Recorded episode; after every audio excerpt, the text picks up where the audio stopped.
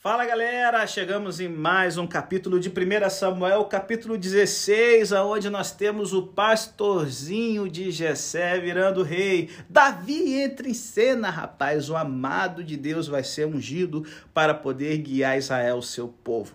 E gente, olha, tá muito legal, tem muitas lições importantes que explicam a época e e assim nos dão uma luz sobre como devemos viver o nosso dia a dia. Então, vá até o final. O podcast ficou um pouquinho maior do que tem sido a média, né, da temporada de 1 Samuel. Bota na velocidade um e-mail, seja feliz e deixa eu mandar aqui um abração, né?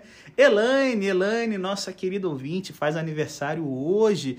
Hoje, rapaz, dia 22 de setembro, e fica aqui um salve, um abraço que o Espírito Santo possa estar descendo sobre sua vida, te ungindo, para que você possa ser uma embaixadora de Jesus onde você estiver. Então, vem com a gente, essa benção não é só para Elane, é para você do hoje que está ouvindo o podcast, você do futuro que está ouvindo muito tempo depois, mas que nós possamos ser pessoas cheias do Espírito Santo para representarmos bem nosso querido Jesus aonde quer que nós estejamos. Então, depois da vinheta, Vamos ter dois blocos aqui explicando o capítulo, velocidade um e meio. Eu acho que a minha voz fica melhor para ouvir.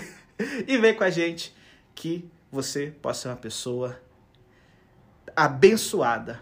É nosso desejo hoje. Em nome de Jesus. Amém.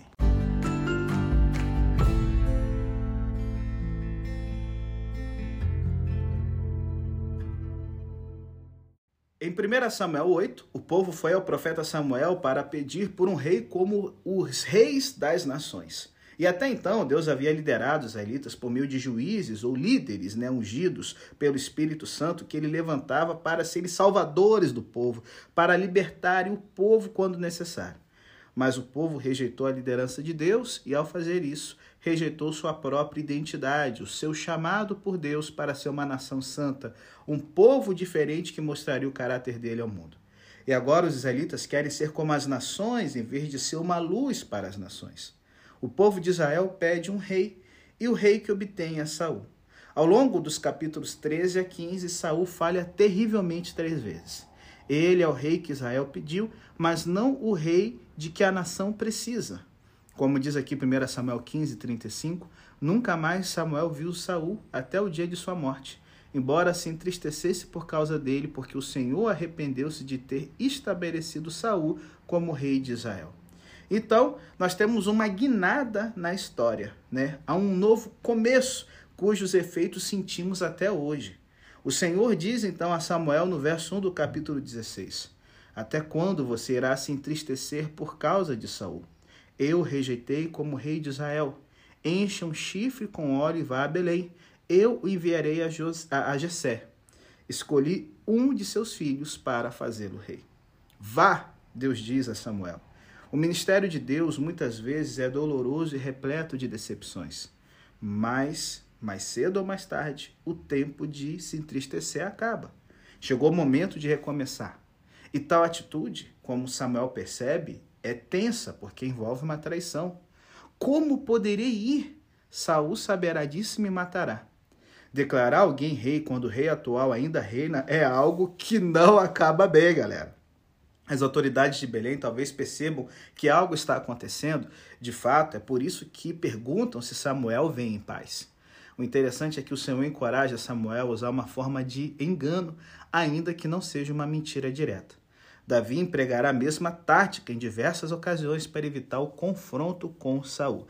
E aí, para você que está pensando, nu, mas espera aí, e o mandamento, né, de não mentir nos 10, aí fica a dica. Vá lá para nossa temporada Let My People Go e ouça o podcast sobre Êxodo 1, em que a gente trabalha aqui as questões éticas, né? Em que as parteiras do farol tiveram que mentir para uma autoridade. Então, você vai entender o que, que qual é a perspectiva da Bíblia sobre casos assim, tá certo? Então, eu não vou aqui abordar novamente.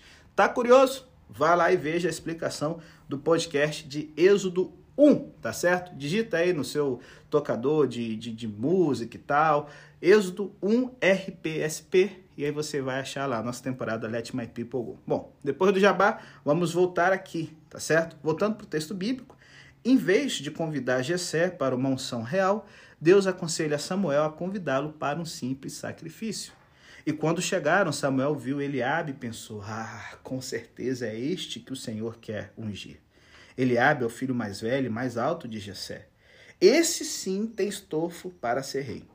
Mas o livro de 1 Samuel começa com a história de uma mulher estéril chamada Ana, que era ridicularizada por sua rival e a quem Deus deu um filho. O cântico de celebração de Ana estabeleceu o plano de todo o texto de 1 e 2 Samuel. A história dela era a grande representação de como Deus atuaria no capítulo seguinte da história de Israel e na totalidade da história humana.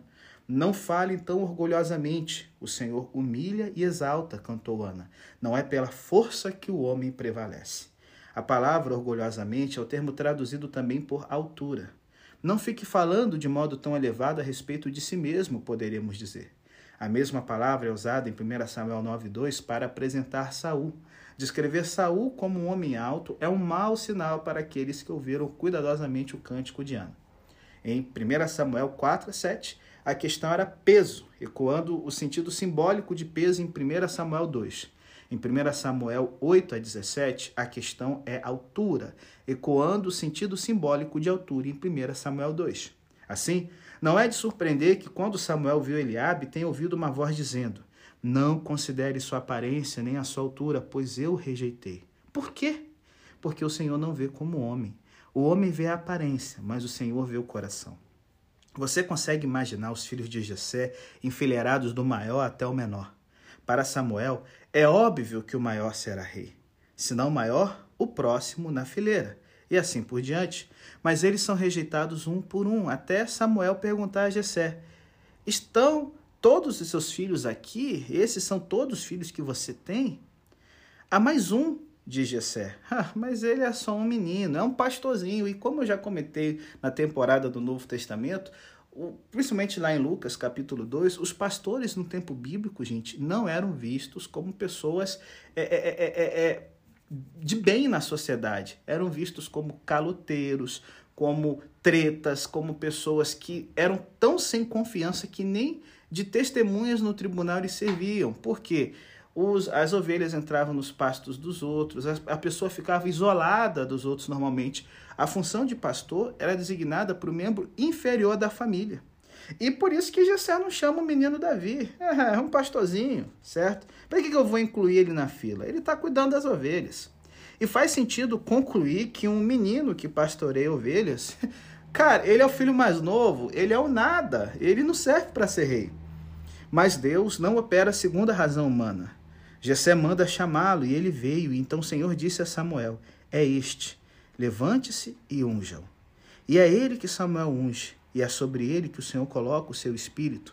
Ele é o nosso querido Davi, cujo nome em hebraico significa amado. É este. Esse menino pastor se tornará o maior rei de Israel do Antigo Testamento. Trata-se de algo completamente inesperado. É um moleque, um jovem, de um lugar pequeno.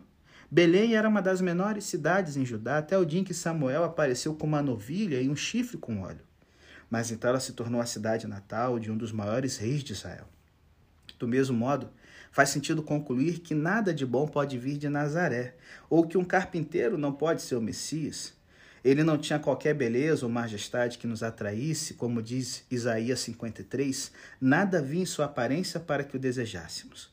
Essa observação é feita explicitamente em Mateus 2, 1 a 8, quando o autor cita Miqueias 5, 2 a 4. Mas tu, Belém, da terra de Judá, de forma alguma és a menor entre as principais cidades de Judá, pois de ti verá o líder, que como pastor conduzirá Israel, meu povo.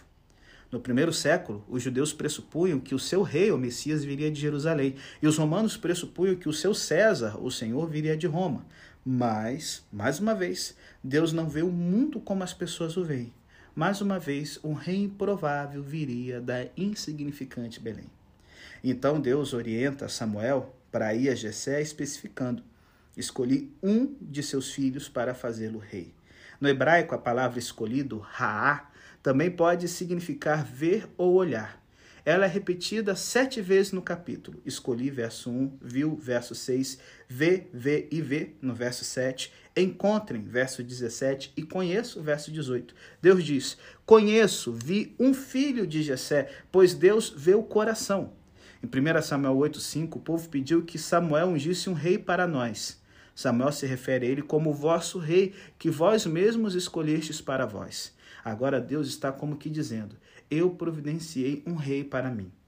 E isso estabelece o princípio de que Deus rebaixa os de posição elevada e ergue aqueles que estão rebaixados.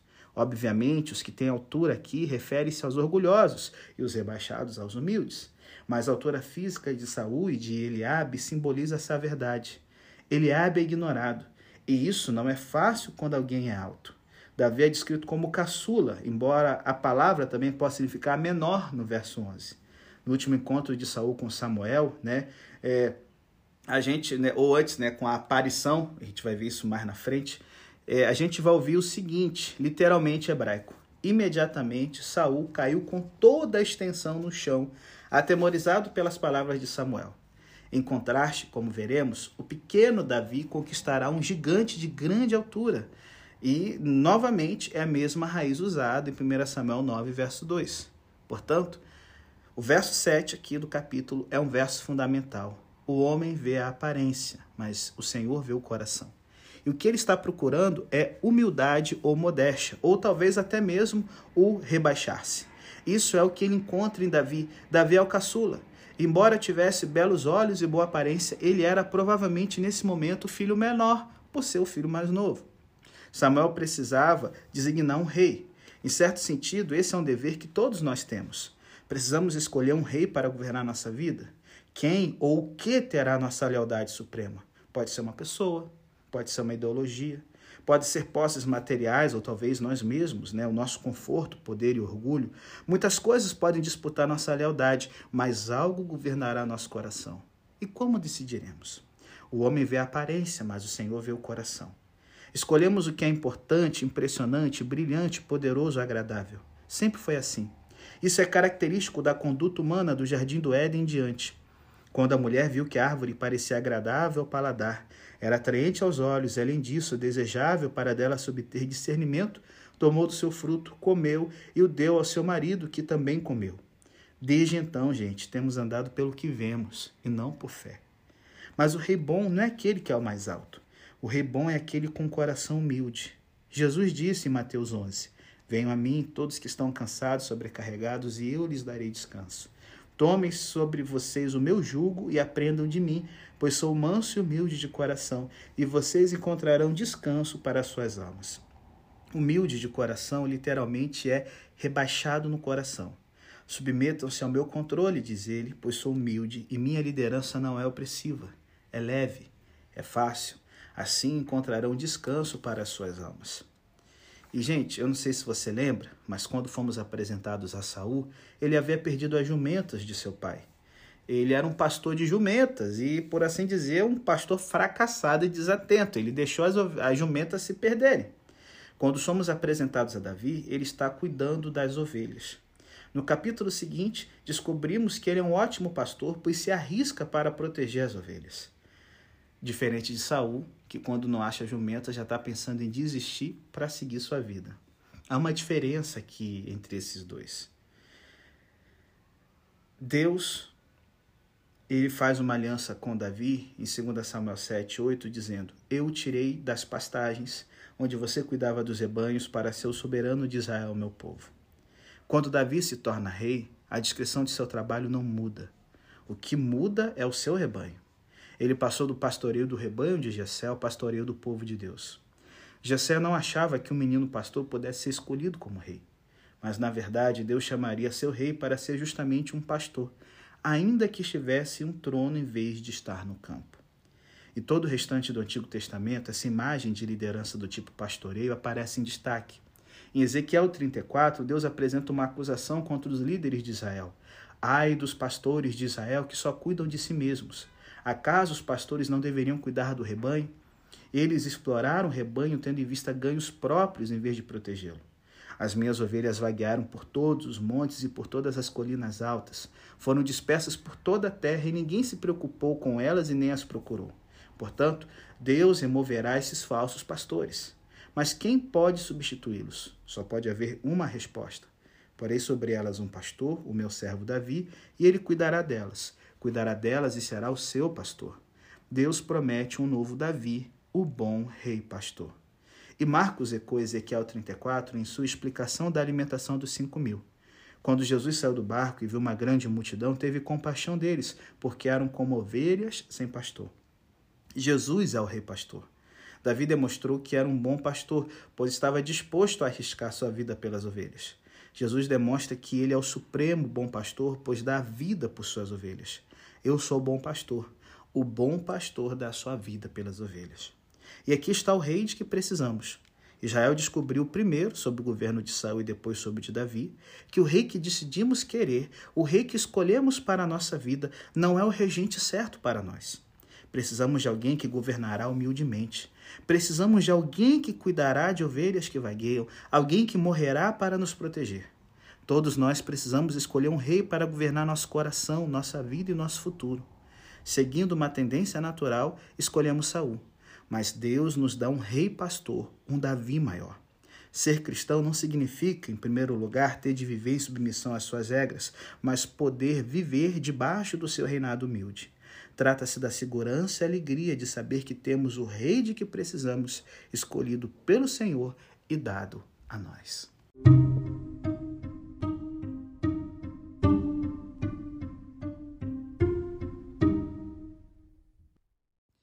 Então a Bíblia fala, gente, que Samuel apoiou o chifre cheio de óleo e ungiu na presença de seus irmãos. E a partir daquele dia, o Espírito do Senhor apoderou-se de Davi. Os ex-israelitas não eram coroados com uma coroa, mas ungidos com óleo. Óleo era derramado sobre sua cabeça. Assim, o rei era ungido. A palavra hebraica para tal pessoa é Messia e a palavra grega é Christos. Saul havia sido ungido. Agora Davi se torna o ungido, o Messias ou Cristo. Após a morte de Davi, à medida que os reis de Israel demonstraram ser falsos pastores, cresceu a expectativa de que viria um novo rei, um novo ungido, um Messias. Isso foi estimulado, como veremos, pela aliança de Deus com Davi, prometendo que um de seus filhos reinaria para sempre sobre o povo de Deus. Um novo Davi, um novo Messias, viria para resgatar o povo de Deus. Essas esperanças e promessas são cumpridas em Jesus. Jesus é o Cristo. Essa é a descrição do seu trabalho. É, na Idade Média, antigamente, em que muitas pessoas tinham o mesmo nome ou sobrenome, elas eram muitas vezes conhecidas por suas profissões. Você poderia se referir a, a James né, Becker, né, o fazedor de bolos, ou é, é, John Smith, né, que seria ali o, o ferreiro, João ferreiro. Jesus é Jesus, o Cristo. Jesus, ungido. Ele é ungido, o rei sobre o povo de Deus, que nos resgata de nossos inimigos. E aí, gente, quando Davi é ungido, lemos que a partir daquele dia o Espírito do Senhor apoderou-se de Davi. O significado literal é: o Espírito do Senhor o tomou de assalto. Ao mesmo tempo, já no versículo seguinte, ficamos sabendo: o Espírito do Senhor se retirou de Saul. E, gente, para mim é o verso mais trágico da Bíblia. O Espírito do Senhor se retirou de alguém. Sabe por quê? A unção com óleo era simbólica. E esses versos sugerem que ela simbolizava uma unção com o Espírito de Deus. No Antigo Testamento, o Espírito descia sobre pessoas a fim de capacitá-las para tarefas específicas, liderar, profetizar ou construir. Tal unção era orientada para tarefas. No caso do rei, o espírito lhe fornecia tanto a autoridade quanto a capacidade para governar. Saul permaneceu rei ungido de Deus, como Davi repetidamente a grande custo reconhecerá. Mas sem o espírito, sua autoridade e capacidade para governar começa a se desvanecer. A retirada do espírito de Deus não representa a remoção da salvação de Saul. É difícil discernir se Saul era um crente verdadeiro, porém perturbado, embora é, 1 Samuel 10, 9 diga que Deus mudou o coração de Saul. A remoção do Espírito de Deus é a remoção de sua unção para governar, tanto de sua autoridade quanto de sua capacidade para ser rei sobre o povo de Deus. Mais tarde, quando Davi peca, ele vai orar o seguinte: Devolve-me a alegria da tua salvação. Ele não está pedindo que Deus restaure sua salvação, que depende da graça de Deus, mas que restaure a experiência dessa salvação. No entanto, Davi também ora: Não retires de mim o teu Santo Espírito. Uma vez que ele não está pedindo uma restauração de sua salvação, sua oração pelo Espírito deve ser uma oração para que Deus continue capacitando a governar. com base em sua experiência de primeira mão, a história de Saul, ele sabe o que acontece quando Deus retira a sua unção com o espírito para governar. O que está rolando aqui em 1 Samuel 16, porém, é diferente em relação a como o espírito habita outros líderes israelitas. Sansão, por exemplo, ele era um juiz capacitado pelo espírito. Três vezes nos é dito, nos é dito na Bíblia que o espírito se apoderou dele. E três vezes nos é dito que o espírito se apoderou de Saul. Somente uma vez somos informados de que o espírito se apodera de Davi, mas eis a diferença. A partir daquele dia, o espírito do Senhor apoderou-se de Davi. O Espírito, por vezes, descia sobre Sansão e Saul para realizar tarefas de liderança específicas. O Espírito esteve com Davi a partir daquele dia, permitindo que ele liderasse como rei ungido de Deus. Não é somente a unção para liderar que Saul perde. A partir desse momento, seu estado psicológico começa a se deteriorar. Deus não somente retira seu espírito, mas envia um espírito maligno para atormentar Saul no verso 14. A palavra maligno pode implicar tanto iniquidade quanto infelicidade. Provavelmente não se trata aqui de um espírito satânico, demoníaco, mas de um espírito, talvez um anjo de juízo, que traz infelicidade. Esse é o diagnóstico que os oficiais de Saul lhe oferecem no verso 14 ao 17. E daqui em diante, Saul torna-se emocionalmente inconstante e ao longo da história vai ficando cada vez mais paranoico. A solução proposta, né, que é uma forma de terapia musical, faz com que Davi ingresse na corte real, pois ele é muito habilidoso na lira. Em contraste com Saul, a unção de Davi com o Espírito significa que ele logo adquiriu a reputação de ser alguém com quem o Senhor está presente. Ao sugerir Davi como alguém que pode acalmar o tormento de Saul, um servo diz: Ei, eu conheço um filho de Jessé de Belém que sabe tocar harpa, é um guerreiro valente, sabe falar bem, tem boa aparência e o Senhor está com ele. O verdadeiro rei não é aquele que tem uma corte, mas aquele que tem o Senhor. E o texto nos diz que Saul gostou muito dele, e Davi tornou-se seu escudeiro. Então Saul enviou a seguinte mensagem a Jessé: Deixe que Davi continue trabalhando para mim, pois estou satisfeito com ele. A música de Davi é a única coisa que ajuda Saul. Há um sentido muito real, gente, no fato de que daqui em diante Saul adota Davi como seu filho. Mais tarde, Davi se tornará o genro de Saul. Ele chamará Davi de meu filho e Davi o chama de meu pai. Quando Saul pede, providenciai um homem para mim, né, no verso 17, ele usa a mesma palavra que Deus utiliza no verso 1. Providenciei um rei para mim. Saul providencia para si o homem que Deus providenciou para si. À medida que a história de Israel se desenvolve, não é somente um rei, mas toda a instituição da monarquia que começa a desmoronar, com os reis se afastando de Deus. Logo, torna-se evidente que o reinado de Davi é o ápice e que agora ele entra na história. Mas, três séculos após a morte de Davi, Isaías promete um novo rei da linhagem de Zessé, que o Espírito do Senhor repousará sobre ele, que lhe dará sabedoria e entendimento, que lhe dará conselho e poder, e o Espírito que dá conhecimento e temor do Senhor estará sobre ele. Ele não é, é, é será guiado pelas pessoas como uma pessoa comum, porque ele se inspirará no temor do Senhor, não julgará pela aparência, nem decidirá com base no que ouviu, mas com retidão julgará os necessitados. Com justiça tomará decisões em favor dos pobres. Com suas palavras, como se fosse um cajado, ferirá a terra, e com o sopro de sua boca matará os ímpios. A retidão será a faixa do seu peito e a fidelidade o seu cinturão. É o que está lá em Isaías 11, verso 1 a 5. O rei será ungido com espírito pelo próprio Deus o Espírito lhe dará autoridade e capacidade para governar com justiça e fidelidade. O Espírito lhe dará sabedoria para fazer juízos justos com base não somente em aparências. E essa promessa é cumprida onde, gente? Em Jesus. Quando todo o povo estava sendo batizado, Jesus também o foi. E enquanto ele estava orando, o céu se abriu e o Espírito Santo desceu sobre ele uma forma corpórea como pomba. Então veio do céu uma voz: Tu és o meu filho amado, em ti eu me agrado. As palavras do céu são extraídas da aliança que Deus fez com Davi em 2 Samuel 7, 13 e 14, uma vez que ele está sentado no trono de Israel. Eu firmarei o trono dele para sempre. Eu serei seu pai e ele será meu filho. É interessante que o filho amado, amado é, é o que significa o nome de Davi. Jesus, o filho de Davi, do amado, é o verdadeiro amado de Deus sobre quem o Espírito Santo repousa. Os acontecimentos do batismo de Jesus são uma declaração de que ele é o rei davídico, que reinará para sempre sobre o povo de Deus. Observe que o Espírito desce para ungir Jesus como o rei messiânico de Deus. No capítulo seguinte, Lucas descreve o Espírito como aquele que capacita e molda o ministério de Jesus. Jesus, cheio do Espírito Santo, voltou do Jordão e foi levado pelo Espírito ao deserto. Jesus voltou para Galiléia no poder do Espírito e por toda aquela região se espalhou sua fama. O próprio Jesus, ao interpretar o que aconteceu, escolhe usar as palavras de Isaías 61. O Espírito do Senhor está sobre mim, porque ele me ungiu para pregar boas novas aos pobres. Ele me enviou para proclamar liberdade aos presos e recuperar a vista dos cegos, para libertar os oprimidos e proclamar o ano da graça do Senhor. É o que está lá em Lucas 4, todas essas referências aqui. Por quê? Porque Jesus é ungido, o rei messiânico, pois o Espírito ungiu. E aí, gente, não resta dúvida. Jesus é o cumprimento único da promessa divina de um rei ungido. Somente ele é o Cristo com C maiúsculo. Nós não somos. Mas aqueles que estão em Cristo participam de sua identidade.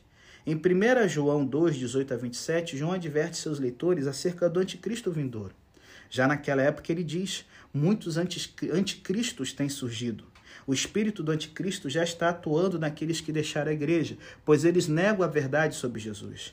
E nesse contexto, falando a cristãos, João diz: Mas vocês têm uma unção que procede do santo e todos vocês têm conhecimento. 1 João 2, verso 20. Quanto a vocês, a unção que receberam dele permanece em vocês, e não precisam que alguém os ensine, mas como a unção dele recebida, que é verdadeira e não falsa, os ensina acerca de todas as coisas, permaneçam nele como ele os ensinou. É o que está em 1 João 2, 27. Lembre-se que a palavra Cristo significa ungido. Assim, ao advertir seus leitores acerca do anticristo e de seus muitos anticristos, João descreve seus leitores como aqueles que receberam uma unção. Eles são ungidos, eles são cristos, ou como costumamos expressar, cristãos, cujo termo significa um pequeno Cristo. Este é o paralelo ao anticristo vindouro, com muitos anticristos com uma unção que é falsa, e a um, e a um Cristo vindouro, com muitos cristos com a unção verdadeira do Espírito Santo. Isso significa que todo cristão é um Cristo, um ungido, ungido pelo Espírito para espalhar o reino de Jesus, o Cristo, tendo Jesus como seu modelo. Imagine agora comigo um empregado usando o símbolo ou uniforme de sua empresa. Ele age com a autoridade dessa empresa, sua conduta influencia a reputação da empresa. Do mesmo modo, nós somos embaixadores de Cristo na terra. O Espírito Santo é o sinal de que pertencemos a Cristo. Quando falamos de Cristo, falamos com sua autoridade e o representamos por meio de nossa conduta. Se fazemos o que é certo, honramos o nosso rei. Se fazemos o que é errado, desacreditamos a reputação dele. No entanto, não somos o Cristo. Logo, embora em nome de Cristo amemos os necessitados e contemos a eles o que Cristo fez, não podemos e nem devemos tentar salvá-los apontamos para Jesus e não para nós mesmos.